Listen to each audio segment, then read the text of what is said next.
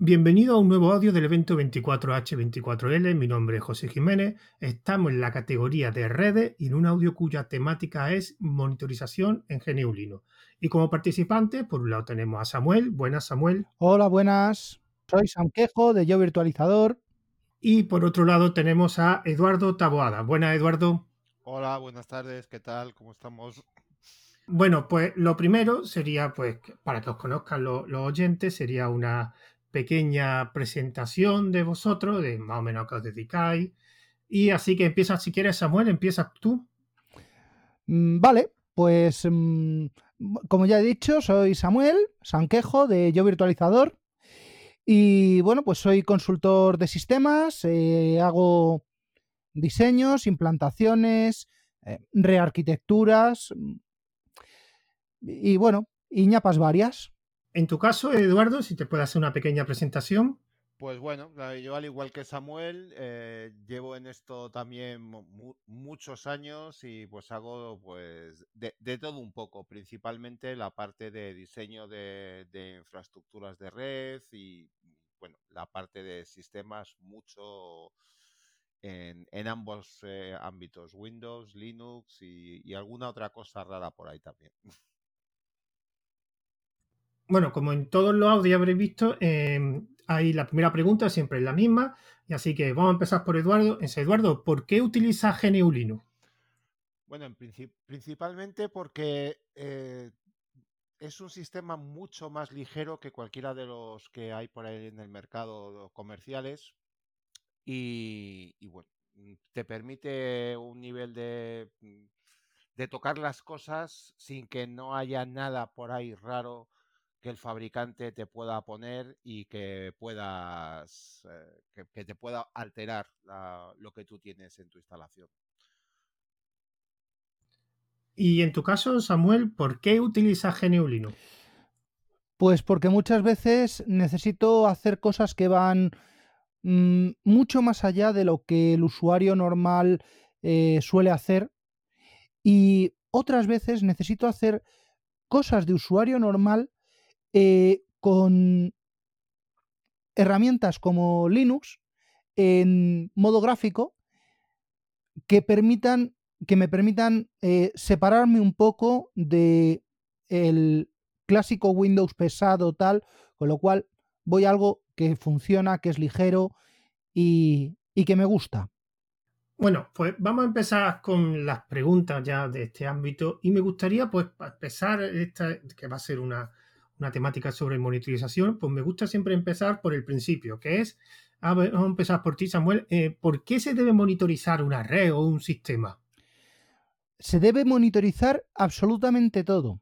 De verdad, si yo pudiera, eh, hasta los enchufes. De hecho, hay enchufes, hay PDUs y fuentes de alimentación que son monitorizables por ya sea por red o por otros mm, mecanismos.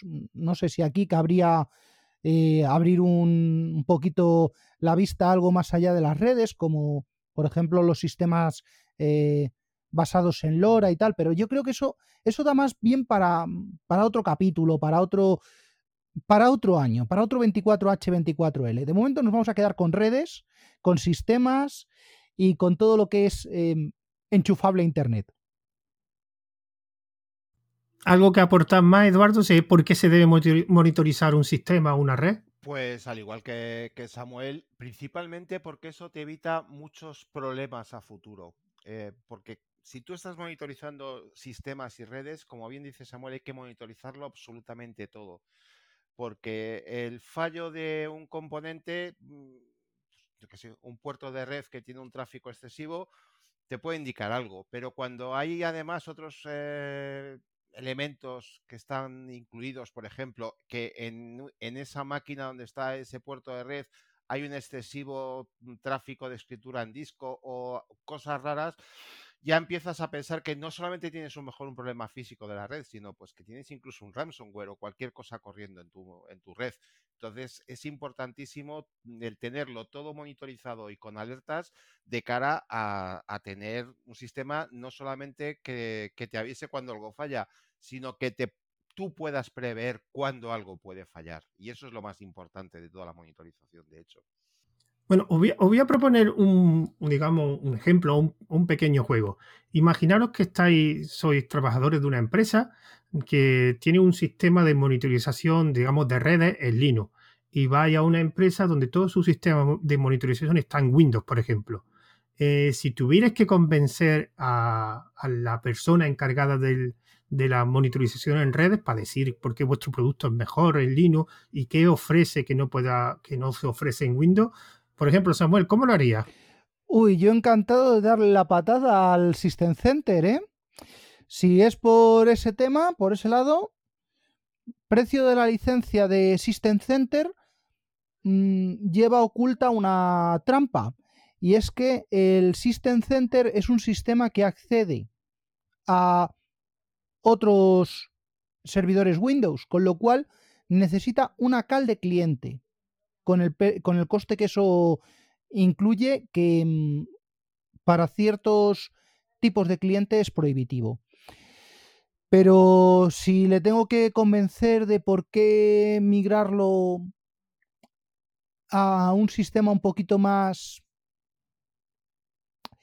digamos, digamos no vamos a decir el tema de avanzado, sino un poquito más abierto, es precisamente por eso, porque es abierto, ¿vale? Eh, mm, yo tengo poco margen de maniobra en, System Center, o por lo menos eh, lo que conozco hasta ahora, eh, cosa que con cualquier NMS, con cualquier Nagios, con cualquier PRTG, lo voy a tener mucho más abierto y voy a poder hacer eh, prácticamente con eh, cualquier consulta y cualquier operación.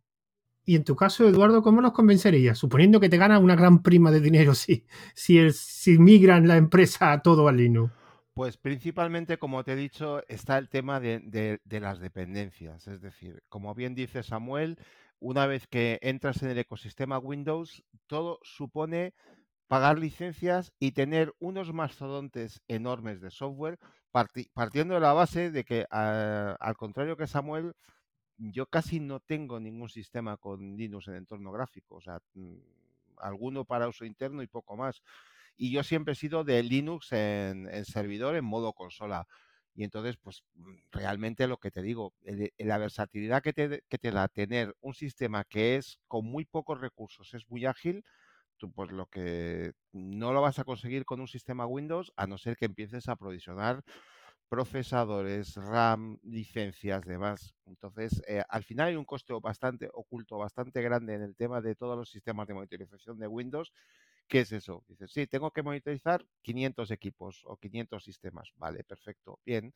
Montas un servidor, pero es que los recursos de Windows se comen el servidor, con lo cual vas a tener que montar o un servidor más grande o distribuir tu monitorización, con lo cual supone más máquinas, más licencias y mucho más coste y más difícil de mantener, eso está claro. Y ahora os propongo otro, digamos, otra especie de juego. ¿Qué herramientas de Linux de monitorización le recomendaríais a un, digamos, una empresa, digamos, a un nivel, o un, mejor dicho, un administrador que no tiene muchos conocimientos o que está aprendiendo, un junior, a un administrador, digamos, más experimentado o simplemente una persona que no es administrador. En esos tres casos, ¿qué herramientas eh, le, le recomendarías para monitorización? Por ejemplo, Eduardo. Pues yo, casi en los tres casos, yo optaría por una herramienta bastante versátil y que da bastante buen rendimiento que se llama LibreNMS. LibreNMS eh, es bastante sencilla de instalar, es bastante mm, fácil de, administrar, no es un producto que dé muchos problemas en el día a día prácticamente, por no decir casi ninguno. Es muy fácil de migrar, y la verdad es que pues casi casi da igual la instalación que tengas. Yo he visto libre NMS con 800 o 700 máquinas monitorizadas eh, sin ningún problema. Y en, esas y en algunas de esas máquinas, evidentemente, había muchos switch de 48 puertos que estaba monitorizando el tráfico de los 48 puertos de switch. Entonces, mm, libre NMS tira, tira de sobra. Luego, pues eh, hay otra serie de herramientas que se supone que son más profesionales y que tienen un soporte detrás, como Nagios. En Nagios tú puedes contratar eh, Nagios Freeware o Nagios con soporte, igual que Pandora FMS, que es otra herramienta también que además es española de monitorización. Pero yo creo que hoy en día, con, la, con lo que ha avanzado el tema de LibreNMS, yo se lo recomendaría independientemente de los conocimientos y del tamaño de la instalación, la verdad. Y en tu caso, Samuel, en esos tres perfiles, ¿qué recomendaría? ¿La misma herramienta o te gustaría que fueran diferentes herramientas? Pues yo ahora mismo tengo una instalación, bueno, ya en fase de, de detección de dispositivos y tal, se ha quedado corriendo todo el. Se va a quedar todo el puente corriendo.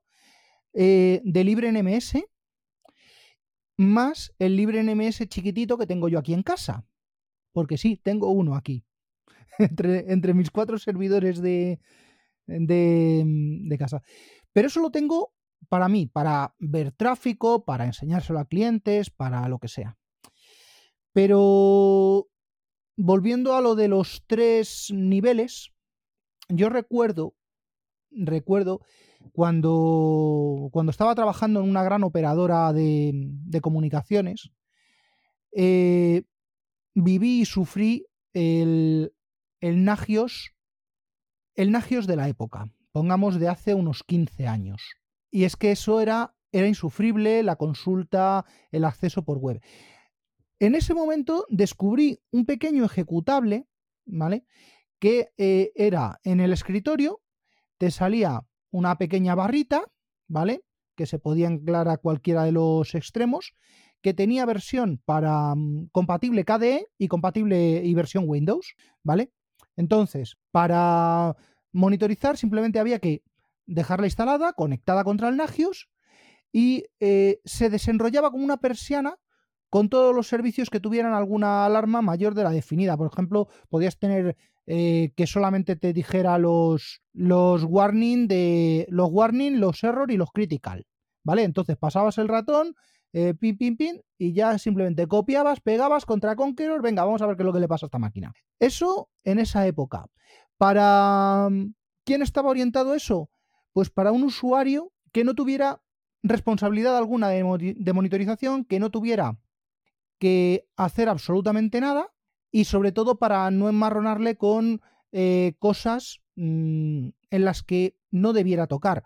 Porque otro de los problemas que tenía em, Nagios en ese momento y que lo tiene LibreNMS es eh, el control de acceso a través de su web no están, o, una de dos, o no están terminados de, definir los roles del, del RBAC, de la autenticación de usuarios y la autorización, eh, o, o, no sé, no, no, me termino, no termino de comprender cómo está, cómo está pensado, cómo, cómo está pensado eso.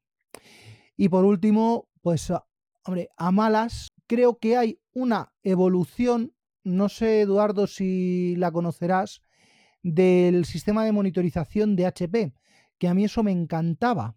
No sé si hay una evolución para, para Windows, eh, perdón, para Linux, que sigue, eh, que aunque sigue siendo licencia propietaria, es eh, lo más potente que he visto para equipos HP. El HP OpenView. El OpenView, sí, el OVO. Sí, la verdad es que era, era un referente en su época, pero también mm, a un coste casi prohibitivo. ¿eh? Ya, bueno, pero en cuanto que le dices HP, le dices, oye, tengo 450 servidores tuyos, eh, monitorízamelos. Anda que no corren. Sí, e, Eso, por ejemplo, me lo he encontrado con los 3000, que el sistema de monitorización de los 3000 es, mm, bueno, bueno, para echarle de comer aparte. O sea, es una cosa, un, e, engendro bastante raro el, la monitorización de los 3000 antiguos. Eso sí lo he visto, por ejemplo. Lo que sí que no sé si, si sabes, Samuel, que eso sí lo tengo yo montado, y es que puedes montar eh, Nagios sobre el libre NMS, lo sabes, ¿no? Lo he estado viendo porque he estado. Mm, como voy a empezar con, proyectos raros. Puedes monitorizar servicios instalando las librerías de Nagios en el libre NMS y te aparece una, nueva opción que se llama servicios, en la cual puedes monitorizar pues servicios web y otras cosas que no monitoriza LibreNMS y que es un, es un buen conjunto y que sigue manteniendo la interfaz gráfica de LibreNMS sin tener que meterte en las configuraciones horrendas de Nagios. Eso sí lo tiene. Mm, pues es, es, un punto. Es un punto que me. Mira, me apunto para mirarlo porque eh, lo que no hace LibreNMS es eh, adquirir, eh, leer de la interfaz de virtualización de, de Hyper-V. No reconoce máquinas virtuales dentro de Hyper-V, como si lo hace dentro de KVM y de, y de VMware. Eso me lo, me lo, voy a mirar, pero lo que estaba mirando, en, que todavía no he comprendido cómo hacerlo, es lo que sí hace muy bien Pandora. Pandora tiene su eh, módulo central, me imagino que Nagios también, porque Pandora deriva de Nagios, o derivaba. Eh, lo que tiene son una especie de colectores satélite. estos lo que hacen es yo pongo un satélite en una red inaccesible y ya no tengo que abrir 50 em, reglas al 161 UDP y, reenviar los traps. No, pongo un colector y establezco un túnel VPN. Eso, eso se puede hacer también con LibreNMS, una instalación distribuida. Te lo permite lo, tirando de la API del sistema principal. Lo hace vía API. Tú pones los colectores en los sitios destino y usa la API para enviar la información. Y hay un, hay un sistema que sabes que me gusta mucho, aunque no es objeto porque no está bajo Windows, que, sí que lo tiene muy bien resuelto y que funciona en Windows, como bien sabes, y que es PRTG, que eso lo tiene bastante bien resuelto el tema del sondeo remoto, que es como, como, como está comentando Samuel realmente lo que hace es consolidar los datos en, la red eh, mm, satélite y enviarlos encriptados a través de un puerto al servidor principal. Pero eso también, ya te digo, en LibreNMS se puede hacer habilitando la API y dejando una pequeña instalación en cada satélite. Pues eso lo tengo que, lo tengo que volver porque es que lo he leído cuatro veces y no lo he entendido. Pero bueno, y no sé, eh, LibreNMS, otro de los problemas que me he encontrado es en la monitorización de aplicaciones, pero no en la monitorización como tal, sino en la, em, en la instalación de, los, de, las sondas. ¿Vale? Si tú te vas a la documentación oficial, la instalación está para Ubuntu, para Debian y para CentOS, está perfecta línea por línea y no le sobra ni una coma. Así que lo que voy a hacer es coger, escribir a esta gente y voy a decirles, oye, que os voy a rehacer un poquito la documentación de aplicaciones porque está un poquito, está un poquito chusca. Y, requiere un poquito de trabajo detrás, porque por ejemplo yo he usado la de Postfix y de algunas cosas más y, no, no es... Mm, no es tan sencillo como copiar el Python o el BAT que te, que te dejan ellos en la carpeta para, para recuperar la información. De, tienes que hacer también cosas por detrás para que interactúen el servicio que estás monitorizando con el script que tú, que tú te has descargado del, repositorio libre NMS. Eso, eso es cierto.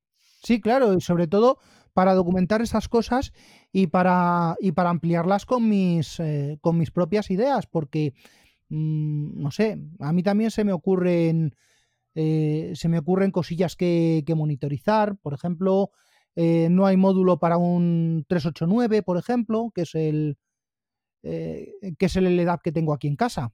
Un momento, ya que había hablado de la documentación, una cosa que, una pregunta que os quería hacer relacionada con eh, realmente ¿qué problema o qué desventajas tiene la monitorización, aparte de lo que habéis comentado de la documentación, de la herramienta de monitorización en Linux? ¿Tiene alguna más desventaja o digamos que alguna característica que debería mejorar?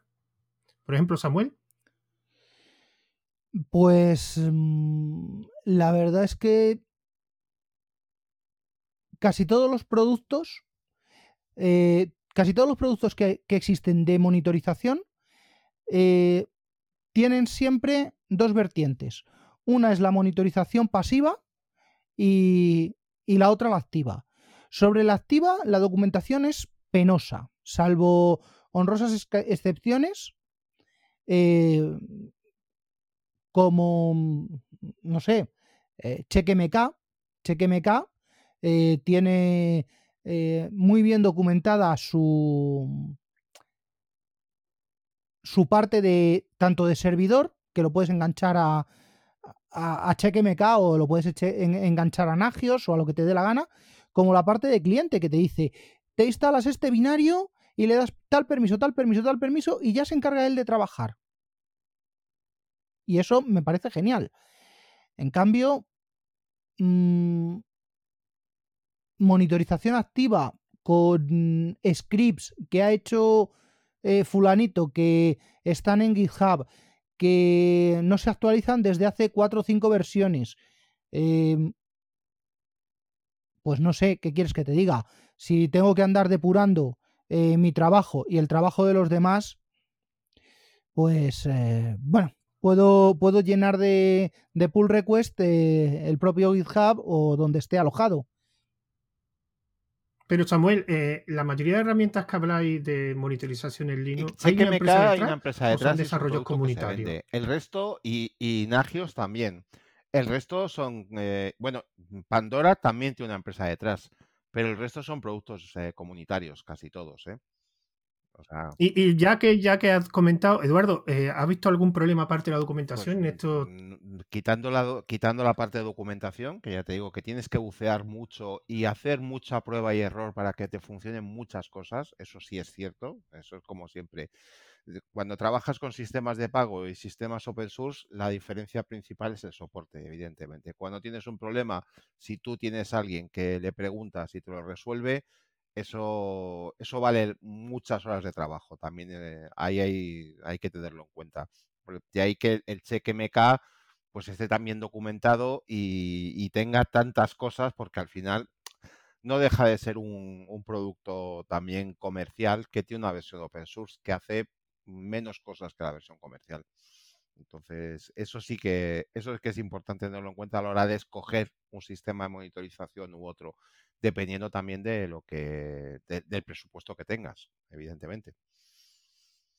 Y, Eduardo, en vuestra, bueno, y también Samuel, en vuestra experiencia, ¿realmente se, cuando hablamos de sistema de monitorización, se utiliza más, en este caso, Linux como sistema operativo? O aunque sea una red de Windows, o cada, digamos, cada sistema o cada herramienta de monitorización va en función de lo que está monitorizando? Ahí hay un problema asociado que te voy a, te lo, vamos, que, realmente depende de cómo lo tenga montado el, usuario en su momento. Es decir, si el usuario ya tiene un sistema montado en el cual en todos los Windows tiene habilitado el SNMP, eh, es muy fácil de monitorizar. El problema es cuando el usuario tiene un montón de sistemas Windows y no tiene SNMP activado en ninguno de ellos ahí te encuentras con el problema que la única manera de hacerlo es o bien ir al, software propietario de Microsoft o usar en vez de SNMP WMI, que es el, Windows Management Interface, que con que tengas las credenciales de acceso a los sistemas Windows, puedes monitorizarlo. Es mucho más pesado que SNMP, pero puedes hacerlo así. Eso también es un requisito del despliegue. Es decir, si vas a, si vas a hacer una monitorización de 200 máquinas Windows o 300 máquinas Windows y 10 máquinas Linux y 20 switches, pues ahí tienes que valorarlo el coste que implica mm, configurar el SNMP en todos los dispositivos Windows. Pero por lo general, mm, te digo, mm, casi todos los usuarios tienen muchísimo más SNMP que Windows, por lo que comentaba Samuel, PDUs, UPS, switches, eh, cabinas de discos, bueno, mm, al final los sistemas Windows eh, no llegan nunca al 50% de todo lo que se tiene que monitorizar. E, efectivamente. Y algo que puede ser sorprendente, eh, LibreNMS, eh, le pones a escanear una red y dice, esto, espérate, ¿esto qué es? Ah, vale. RICOG MP 3505. A ver, espérate. Cian, magenta, amarillo, negro. Te da los niveles de los toner. Y puedes configurarle alarmas de, oye, acuérdate de pedir toner. Eso es una gozada que no he visto a ningún otro producto hacerlo. Pero os cuento un poquito por dónde empecé yo a monitorizar, ¿vale? Porque me pidieron... Eh, tenía un cliente que se le estaban cayendo constantemente eh, los servidores Tomcat en Tomcat montado en Windows. Ole. Bueno, se le estaban cayendo constantemente. ¿Qué es lo que tenía? Sesiones terminal server constantemente abiertas a los servidores con el eh, Permon, con el, con el cacharro este de, de, gráficas de, de, rendimiento de Windows. Digo, vale. Se me ocurrió, digo, bueno, pues vamos a montar el multirouter, multirouter Traffic Grapher. No sé si te acordarás de él, Eduardo. Hombre, el MTR es un, es un clásico. ese, ese, y el Cacti, no sé si te acuerdas también de él. El Cacti me daba alergia. el Cacti era un cactus y cada vez que me acercaba me pinchaba. Entonces, sí, era, era áspero, sí. Sí, entonces se me ocurrió montar eso y la peña pues diciendo, eh, oye, pero, pero ¿dónde está tu gorrito? Que aquí la ventana negra, que ya sabes que aquí no les gustan estas cosas, que... Bueno, no te preocupes, ¿no te gustan estas cosas? Toma todas las gráficas del, de lo que iba generando el RRD Tool eh, a una web con recarga automática cada 5 segundos. Bien. Menudo tute a navegar por, bueno, había activado los SNMP, los servicios de SNMP de Windows. Menudo tute a navegar eh, por, los, por los MIPS, por eh, eh, los churros estos que tiene, que tiene SNMP, que cada uno indica o una cadena, o un array, o un valor, o un estado. ¿Vale? Eso luego si quieres lo, lo explicamos un poquito cómo funciona, pero vamos, que sepáis que es un churro como eh, que está documentado en las RFCs. Eh, no sé en qué RFC eh, sale esto, pero empieza por punto 1, punto 3, punto 6, punto lo que quiera el fabricante implementar ahí. Entonces, ¿qué es lo que conseguí? Conseguí estado del procesador, porcentaje de procesador, estado de memoria, porcentaje de memoria, cálculos de disco. Y una cosa que me encantó fue cuando descubrí cómo eh, se podía hacer operaciones, ¿vale? Operaciones matemáticas dentro del, fichero de configuración del MRTG. ¿Qué significaba esto? Que la grafiquita, el JPG que me, que me generaba, tenía una línea con el 100% y otra línea que era la que dibujaba el tamaño en disco o el porcentaje de megahercios del procesador. Eso, pues eso lo descubrí antes de conocer eh, una cosa llamada Irreasoning Mi Browser. El Irreasoning es el SNMP Walk, pero en modo gráfico. Te lo muestra todo en un arbolito a la izquierda, cargas el MIB, eh, te saca las traducciones de los OIDs y vas navegando y vas escaneando en tiempo real como si tú fueras el propio producto de, monitorización a través de los MIPS viendo el estado de la máquina en remoto. Eso ya fue eh, una gozada. claro, yo en aquella época lo único que hice fue tirar de eh, SNMP Walk, SNMP Get y, y MRTG. Bueno, pues eso duró unos tres años hasta que migraron esos Windows a Linux. Así que me sirvió como caballo de batalla para poder meter Linux en ese cliente. una cosa que os quiero preguntar. Eh, por ejemplo, Eduardo, eh, ¿qué distribución de Linux recomienda? Porque la de, la de Samuel ya sé la que va a responder. Eh, Eduardo, ¿qué distribución de Linux recomiendas para este tipo de tareas de monitorización? Debian, sin lugar a dudas es la que menos, eh, menos recursos consume y, la que digamos que te, te trae menos add-ons que te pueden dar problemas. Tienes que instalar muchas cosas después, o sea, por ejemplo, mm, NetTools o ciertas cosas que puedes necesitar para ver mm, cosas o no las, no las tienes por defecto, pero al menos no te instala cosas que no necesitas. En, en este caso, mm, esa puede ser la mejor. Y luego después, sin lugar a dudas, ya por otro lado, si quieres una, una solución un poco más estable, pues CentOS, que es bastante estable, porque Debian tiene mucha actualización, eso es cierto, y CentOS es un poco más estable. Lo que nunca, nunca, nunca eh, recomiendo que se instale la gente es Ubuntu, de verdad. O sea, es un verdadero quebradero de cabeza eh, Ubuntu, eh, gestionarlo y la cantidad de cosas que te instala que no vas a necesitar en la puñetera vida. O sea, es, mm, a mí no me gusta, personalmente no me gusta nada Ubuntu. En tu caso, Samuel también va a decir Debian, evidentemente, ¿no?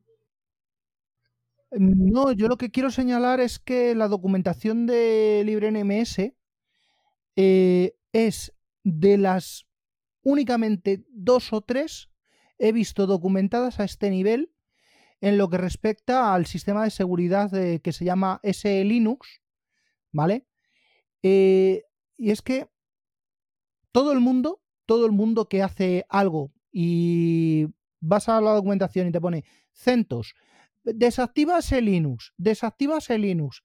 Eh, por favor, su programador, cada vez que alguien em, desactiva el Linux en un sistema Red Hat CentOS, poner aquí lo que, lo que se apetezca, eh, su programador recibe un dardo en el culo.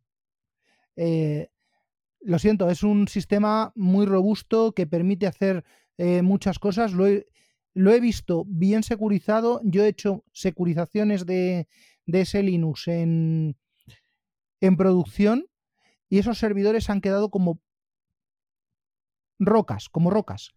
Y, este, pues resulta que en esta documentación te dice paso por paso, dice, bueno, pues ya has instalado, el, ya has hecho el git pull, ya tienes descargados los, eh, los binarios, ahora e, ejecuta ese manage, get, context, no sé qué, no sé cuántos. Y te coge y te cambia todos los contextos y a partir de ahí ya dice, vale, a partir de aquí ya es seguro ejecutar PHP. Y con PHP ya realiza el, el 40%, el 50% de las funciones de presentación en la web. Eh, tú comprenderás y además tú lo tienes que saber que la curva de aprendizaje de ese Linux es como subir el Anglilu, ¿eh? También Claro, por eso digo, por eso digo que la documentación es vital. ¿Vale? Si no está bien documentado tu producto, tu producto va a ser una castaña o vas a acabar recomendando desactivar el sistema de seguridad que hace que ese sistema eh, sea seguro. Pero, pero, también hay que reconocer que también se podrían gastar un poco de recursos en simplificar un poquito su sintaxis. Que la sintaxis algunas veces es que no, que no hay por dónde cogerlo. Ay, sí, bueno, mm, vale, eso cogeremos un día y hablaremos de, su programador y en lo que e, e, el, aliño de ensalada que, tenía en ese momento. Bueno, eh, una, pregunta, una curiosidad. Eh, ahora que están de moda este tipo de dispositivos, de tipo Raspberry, estos pequeños ordenadores, ¿se pueden utilizar también esos dispositivos en un, en, claro, en un entorno, digamos, más domésticos se puede utilizar también para monitorizar porque digamos que son unos dispositivos hardware que son muy buenos digamos para aprender a manejar y aprender a monitorizar sistemas. ¿Lo había utilizado aunque sea evidentemente en algo más, más casero? Sí, yo la verdad es que he enredado mucho con, digamos que yo vengo de la parte de, Teleco, es decir, yo, yo, yo empecé mi carrera eh, porque me gustaba mucho el soldador y la música, principalmente, las dos cosas. Y entonces, pues soy muy aficionado al soldador, a la resistencia, al diodo y a esas cosas. Y entonces, pues, bueno, hoy mismo, no, sé si me acabo de comprar otra Raspberry. O sea, es que es, es, de estas cosas que te vas comprando y las vas dejando por casa, pues para hacer mil chorradas. Y la verdad es que son muy, muy versátiles para eso cuando no tienes otra cosa. Es decir, como bien decía Samuel, si tú lo que quieres al final es controlar algo que no tiene SNMP ni manera de vigilarlo, pues la solución es meterle unos pines con unos autoacopladores o lo que sea a la Raspberry y ver lo que hace la estufa, la nevera o el microondas directamente, así de claro. Entonces estos dispositivos son muy prácticos para esas cosas.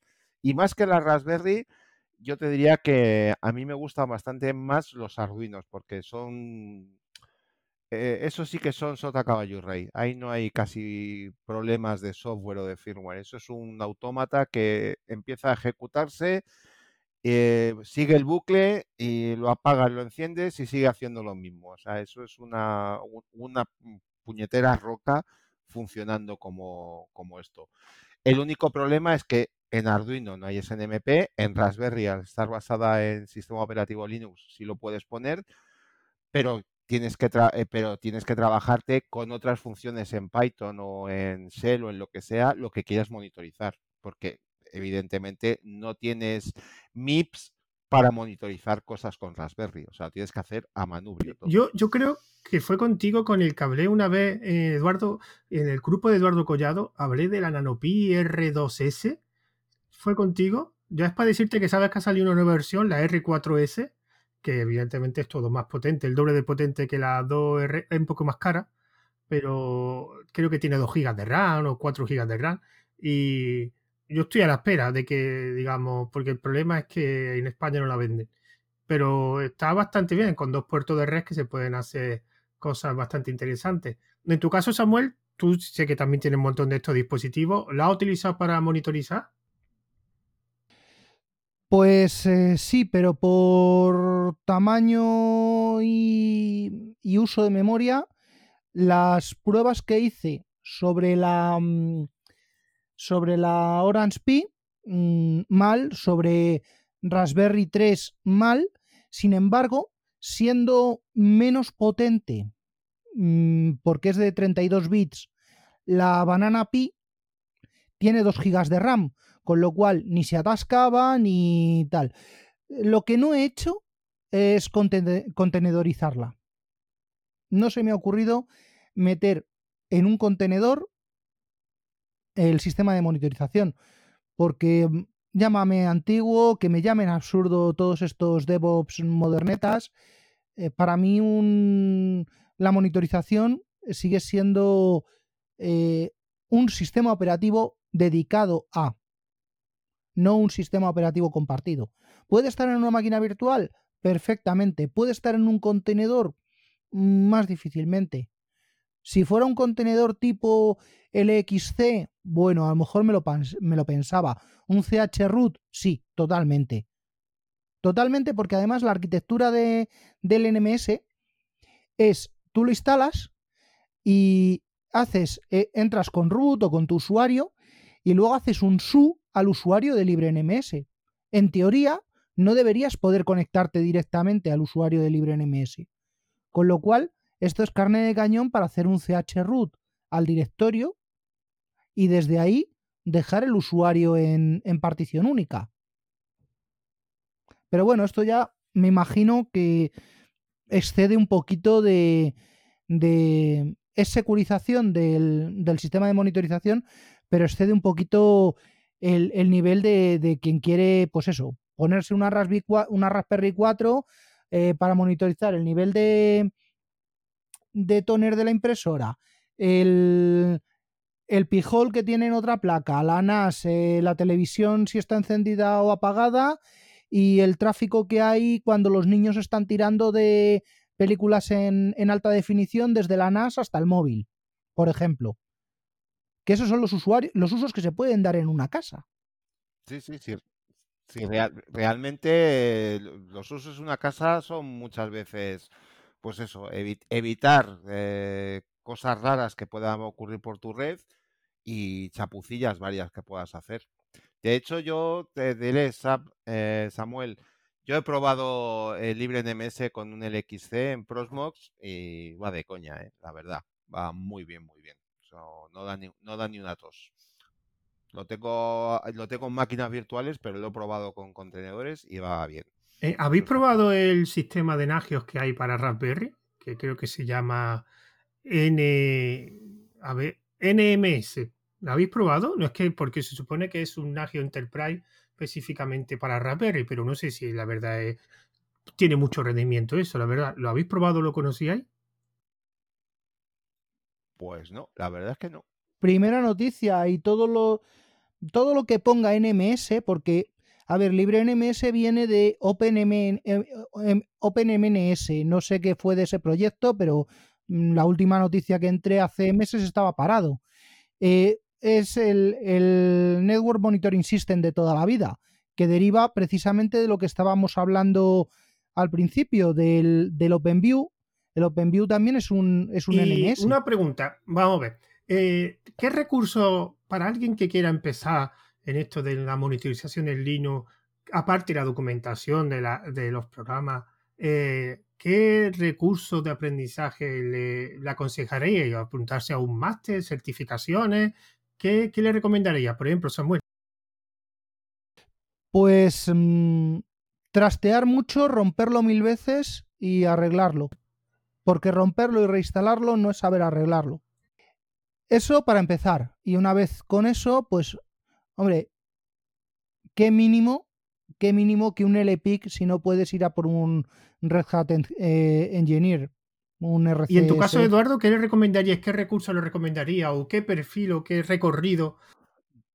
Yo principalmente, eh, bueno, el tema de, la, de, de controlar Linux, eh, bueno, puedes saber más o menos, evidentemente, eso, eso es cierto, pero hay una cosa importantísima para saber qué es lo que estás haciendo, es controlar mucho de SNMP, saber qué es una MIP, saber cómo hacer SNMP walks sobre dispositivos y ver qué, qué información te da y entender todos esos parámetros de Counter 32, etcétera, que aparecen por ahí, un poco de qué van y saber bastante de SNMP. Eso te va a dar la base suficiente para que, como dice Samuel, cuando tires un SNMP Wall sobre una impresora, tú no vas a saber cuáles son los niveles de toner, pero sí sabrás un poco eh, discernir si la impresora está respondiendo, si todo lo que te está respondiendo te aparece después en, el, en la información del, del, NMS que pongas del libre NMS o del sistema de monitorización.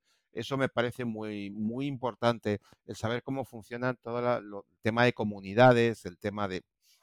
Ese tema yo creo que eso lo tiene que tener muy, muy trillado, porque es principalmente los problemas vienen por ahí, porque cuando tú instalas un SNMP o activas SNMP en, SNMP en un dispositivo es casi sota, caballo y rey. El problema viene cuando tienes que usar MIPS para que entiendan qué información te da ese dispositivo. Y es ahí donde viene un poco el problema. Tenemos también otro, otro rollo, porque bueno, ya que vamos con SNMP, eh, bueno, simplemente es un poquito de información. Eh, hay tres versiones. ¿Vale? La versión 1 y la versión 2, que se llama 2C, eh, van a prácticamente a pecho descubierto. Con validar la, mm, la community tenemos de sobra. Pero claro, luego dijeron, esto puede ser inseguro y la versión 3 permite usuarios, contraseñas, algoritmos de cifrado, intercambio de claves, ¿vale? Eh, es un avance. ¿Por qué? Pues porque yo podría tener eh, un puerto 161 UDP abierto en un sistema y ese sistema puede que tenga configuradas las dos communities, la de eh, solo lectura y la de lectura y escritura, porque SNMP también puede hacer ejecución remota. ¿Vale? Esto es otra, otra cosa que casi nadie usa. Bueno, a lo mejor a lo mejor tú, Eduardo, sí lo has visto alguna vez, ¿no? Cambiar estados y valores eh, vía SNMP, eh, mandar una activación o desactivación de puerto. Correcto, correcto. Vale, eso es divertidísimo, porque descubres un sistema con, con el 161 abierto, que hayan puesto eh, public y private, que no hayan cambiado las communities, que también es muy común. Y claro, dices, uy, esto se lo han dejado, vamos a divertirnos un poco. Y acaba el Switch como un árbol de Navidad. Bueno, eso, eso y, algunos switches que hace poco me he pegado con algunos de ellos, que, tienes que meter el motor de las SOIDES de, del SNMP para configurarlo en el Switch. ¿Sabes a cuáles me refiero, no? Mm, los Cisco, los Cisco, eh, mm, estos que son Cisco Business, que dicen que... ¿Los, los Lindsay remodelados esos? Sí, sí, sí, sí, sí. has configurado un SNMP en uno de esos, es una fiesta. Motor, eh, tal, ¿qué, ¿qué, OIDs quieres ver? Esta, esta, esta. Y es que ir agregando una a una, ¿sabes? No te quiero contar. Sí, sí. Eh, ojalá pudiera hacer eso con mi TP-Link, el de aquí encima de la mesa. Bueno, eso, eso por ejemplo, es una cosa que no, eh, no está muy... Mm, en Linux sí lo puedes hacer, pero que en otros dispositivos no puedes hacer, como bien dice Samuel, y es definir qué parámetros o qué OIDs, que son los, los los valores que te va a responder el dispositivo por SNMP pueden ver o no pueden ver los usuarios. Eso cuando lo montas el demonio en Linux sí lo puedes hacer, pero en los demás dispositivos te dan toda la información y como dice Samuel, 161 public, ala, tengo toda la información. Enseño todas las enaguas. Totalmente. Eso, por eso que lo mejor, lo mejor, si el dispositivo lo permite, eh, V3 con con AES y a ser posible RSA en lugar de MD5. El problema del V3, como tú bien dices, es que hay que saber un poquito más para configurarlo, porque eh, ya es un sistema que lleva usuario clave, lleva, lleva además eh, pares de encriptación en los dos lados para comunicarse con el dispositivo y no es tan transparente como, como el V1 y el V2. Pero principalmente yo, alguien que fuera a ponerse en esto, lo primero que le recomendaría es olvídate del public, directamente, o sea, no. Y, eh, y read only en todos los dispositivos. De hecho, hay muchos. Efectivamente. Hay muchos dispositivos que aunque actives el SNMP, tienes que decirles, de, por ejemplo, en los Windows, desde qué IPs vas a sondear. Mm, sí, eh, bueno, eso, eso es para la otra parte, ¿vale? Porque si un equipo tiene SNMP, eh, tiene las dos partes. Tiene el agente pasivo pero también tiene el agente activo local.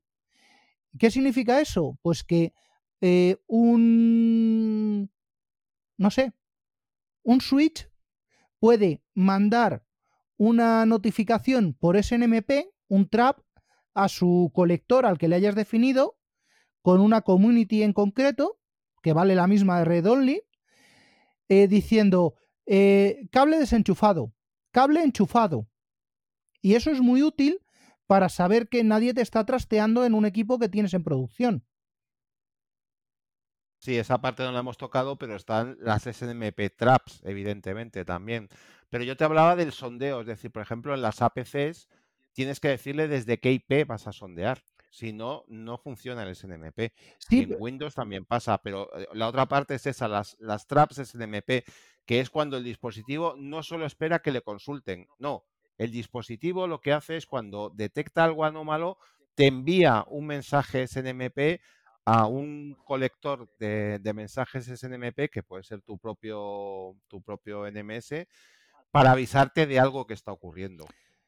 Sí, por eso lo decía, porque es que el colector normalmente se define, eh, eh, perdón, cuando estás definiendo el envío de traps, también estás definiendo, o por lo menos eh, mi, mi NAS el, los SX y el, y el, ¿cómo se llama este? Y, y Windows asumen que tanto origen como destino eh, van a ser el mismo.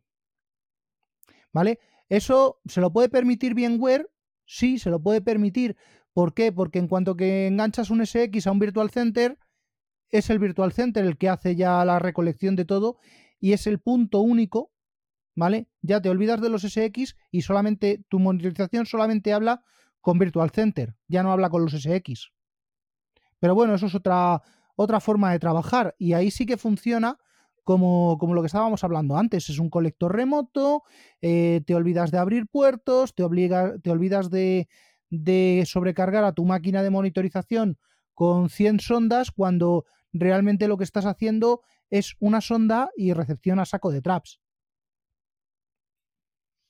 Sí, eso es, eso es la, la, otra parte de la monitorización que mucha gente desconoce, que es esa, la monitorización activa de los dispositivos. Es decir, que tú no le preguntas al dispositivo, es el dispositivo el que te, te avisa de alguna manera.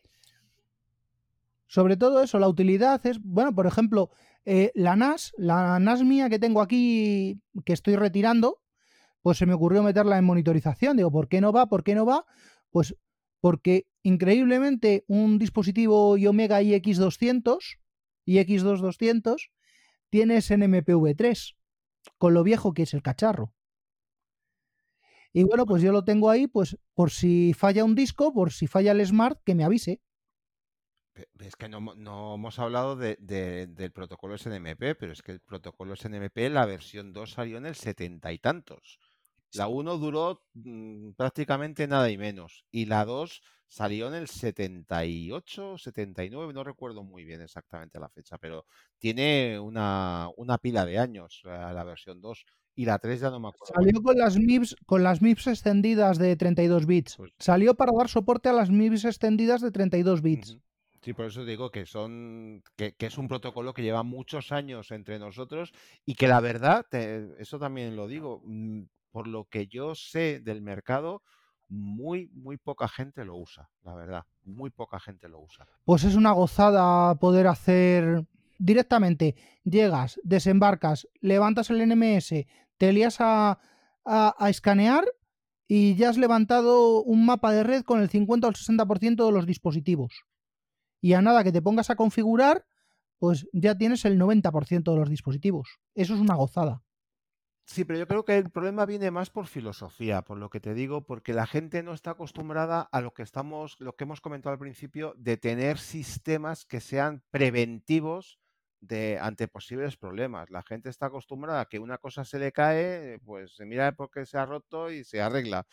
Pero no está acostumbrada a estar pendiente de, me refiero a nuestro mundo de sistemas, quitando contados casos, no están acostumbradas, en estos últimos años sí se ha notado un incremento de ese tipo de sistemas, pero no estaban acostumbrados a estar delante de una pantalla o, pendientes de un sistema de alertas mm, cuando algo falla, que les avise, que, lo tengan todo más o menos controlado y que sepan qué es lo que está pasando en, su infraestructura. Y eso la verdad es que yo he visto empresas mm, no tan pequeñas, que prácticamente no tenían nada, nada, nada monitorizado, eso es cierto. Y lo bueno del sistema de monitorización de mm, tanto, bueno, yo en su momento el, el, MRTG lo configuré contra correo, ¿vale? Que me imagino que es el, el sistema histórico de aviso, aparte de tener la pantalla abierta y verlo. Eh, pero lo más común a día de hoy, eh, ¿qué es? que tu sistema de monitorización eh, te envíe un correo y además que le tengas enganchado, si tienes 365, a Teams, si tienes Slack, al Slack, y si no, incluso a Telegram.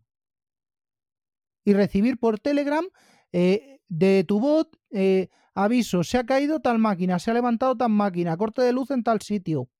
Recibir todas esas notificaciones. De hecho, hay algunos sistemas que incluso tienen una aplicación móvil, y eh, estoy hablando de, alguno en Windows, que, es una aplicación push, es decir, el correo puede tardar tres minutos en llegarte a la buzón de entrada, pero la notificación push es inmediata, o sea, mm, no hay, no pasan ni dos segundos desde que se ha producido la alerta hasta que pita tu móvil. Y como tú bien dices, Telegram, Slack, eh, hay montones de integración de, para montar bots en Telegram o cualquier aplicación para que te avise, ya no solamente con el correo electrónico. Si el tema del correo electrónico, eh, pues eso, está, está bien y todo lo que quieras, pero al final lo que quieres es una alerta que, que, que sea... Mm, no puedes estar mirando el correo electrónico permanentemente, que sea diferente a por donde entran los demás canales de comunicación. Y una pregunta, eh, porque ya esta es la última pregunta, porque pronto va a ser la hora, pero por lo que os está escuchando, eh, mm, me da cierto hasta temor y me gustaría hacer una pregunta. Eh, ¿Realmente se monitorizan bien los sistemas y en un futuro se van a monitorizar igual, peor o mejor? Por ejemplo, Samuel. Depende del fabricante, de lo que quiera hacer el fabricante. Porque, mm, no sé, eh, ¿serías capaz de pagar por un por una sonda, por un por un servicio eh, para un, no sé,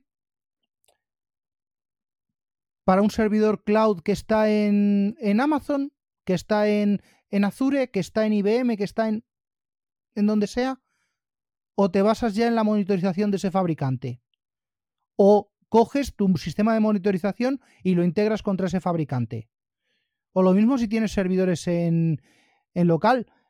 HP eh, mm, lleva cuatro años con una cosa llamada OneView, que aparte de ser la integración de todos los Blades y de todos los Synergy y de todo eh, de, su sistema de Virtual Connect, pues es también a su vez el, el que se encarga de pitar, el que se encarga de decir, oye, que me ha cambiado la topología de esta, de esta red, arréglalo, aplica el perfil, eh, tienes parches nuevos, has tosido, reinicia. No sé, yo lo veo así. No veo que se esté haciendo bien y veo que a futuro se nos van a poner las cosas más difíciles. Mm, vamos a ver, hay una cosa que está clara y es que cada vez eh, mm, no se monitorizaba lo mejor tanto porque no había tanto sistema crítico. Pero cada día, eh, cada día que pasa, lo estamos viendo, los sistemas son más críticos. O sea, la gente depende de que algo esté funcionando para poder continuar con su trabajo. Y en la medida que eso ocurre, la monitorización es importantísima, ¿no? Vital. O sea, y ya me da igual que sean, eh, y sobre todo, entorno multivendor, como dice Samuel. Si tienes un entorno de monitorización, tienes que ser capaz de monitorizar algo en Amazon, en Azure, en tu infraestructura, eh, la impresora de la delegación de no sé qué y el servidor de no sé cuánto. No puedes partir de una herramienta eh, cerrada a un fabricante, yo creo, desde mi punto de vista, porque si no vas a perder cosas en el camino que son importantes bueno, pues, para tu negocio, está claro. Y una última cosa que nos hemos dejado. Sí, es muy rápido. ¿Sabéis para qué sirve también la monitorización? Para hacer lo que se supone que hacen esos jefes de tenemos un 99,95% de resiliencia, no sé qué, no sé cuántos, y toma, estas son mis gráficas.